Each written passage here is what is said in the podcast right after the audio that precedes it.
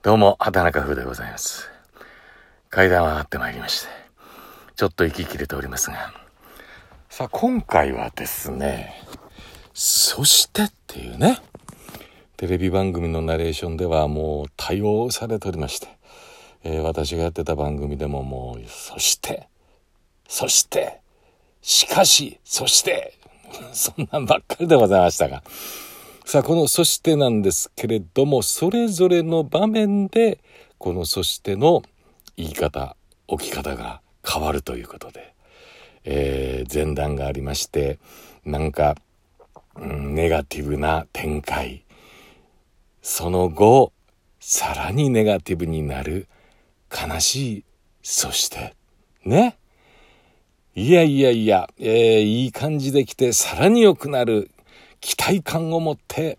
言う、そしてとかね。そういうことなんですよ。どういうことや。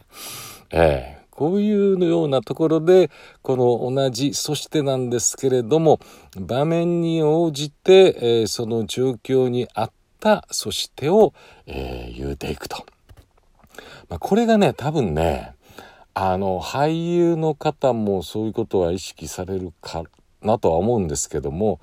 多分俳優の方の置き方とか、あるいは声優の方の、えーまあそういった方がナレーションした場合の、えー置き方とは、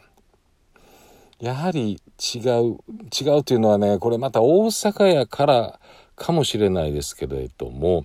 まあ、東京のナレーターの方はやはりその個性で、えー打っていくというところがありますが大阪はですね実はできるだけ、えーまあ没個性とは言わないけれどもあまり目立たないようにというそういう傾向であります。まあ、その中で、えー私は結構目立ってはきた方ではありますが、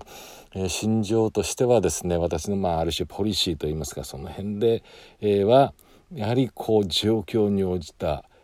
場面に応じた映像に応じたそして出演者の雰囲気に応じた、えーそういったところで、えー邪魔しない逆にそのシーンをきっちり伝えるあるいは盛り上げる次につなげる視聴者を振り向かせるそういうところを意識してやってきたわけであります。そしてなんでね、えーなんでなんでなんででございまして。えーということで今回は「そして」の置き方についてお送りいたしました。